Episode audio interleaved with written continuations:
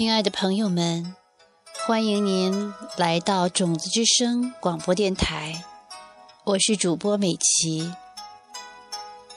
接下来我会继续为您播出业力管理法则八最后面的那一部分，你的代办事项清单。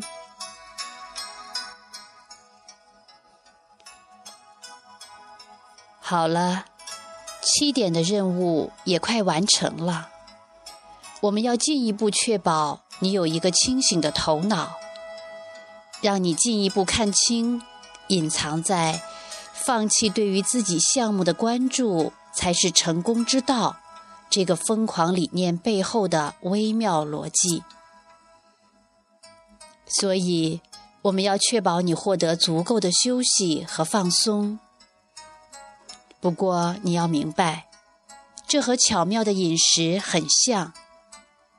你不用参加关于作息规律的讲座，也不用在有求于你的客户打爆了公司所有电话的时候，还要信守坚持散步的承诺。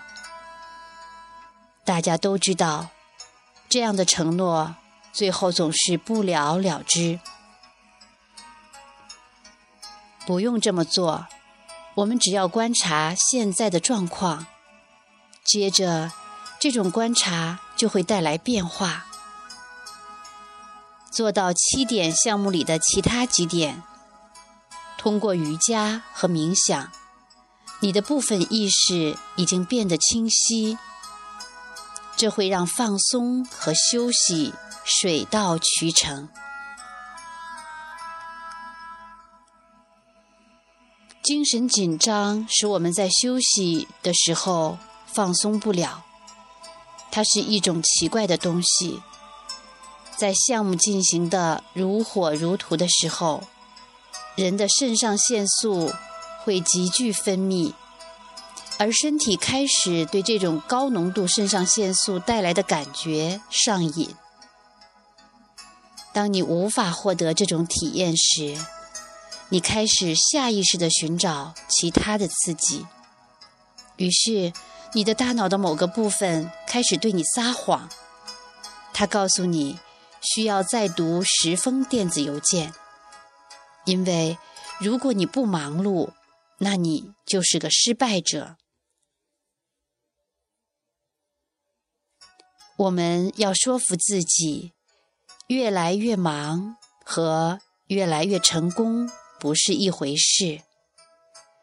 如果你能学会在必要的时候头脑清醒的忙碌，并在必要的时候停止忙碌，让自己去梦想和创造，这样一来，你就会在业力管理中获得百试不殆的成功。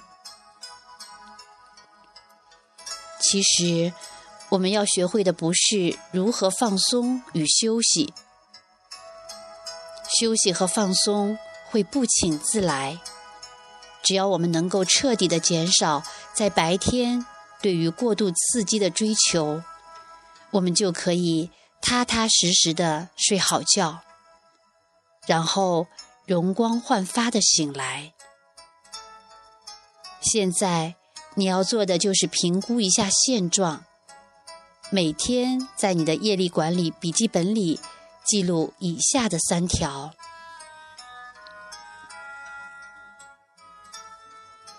一、今天我花了多少时间在电脑上？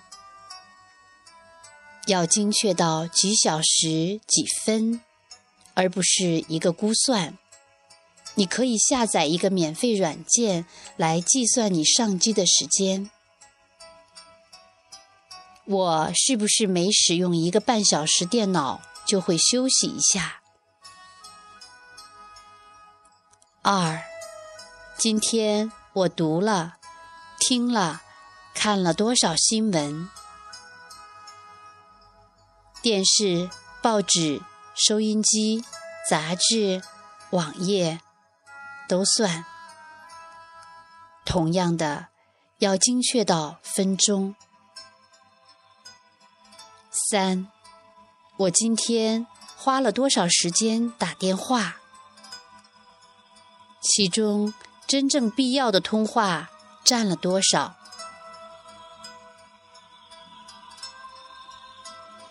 前面已经说过了，每天睡觉前的半个小时是反省生活的最佳时间，不要吝惜这段时间。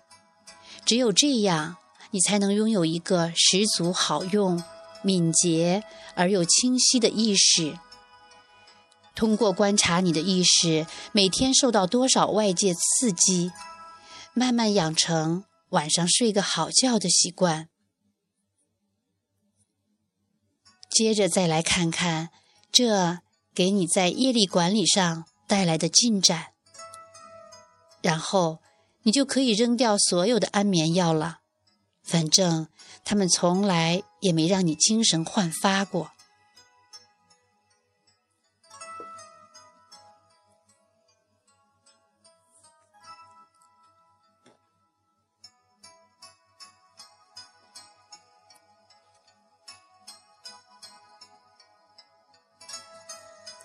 好了，亲爱的朋友，你的代办事项清单就说到这里。如果每次你都能认真的对待你的代办事项清单，那么你的收获一定会越来越多。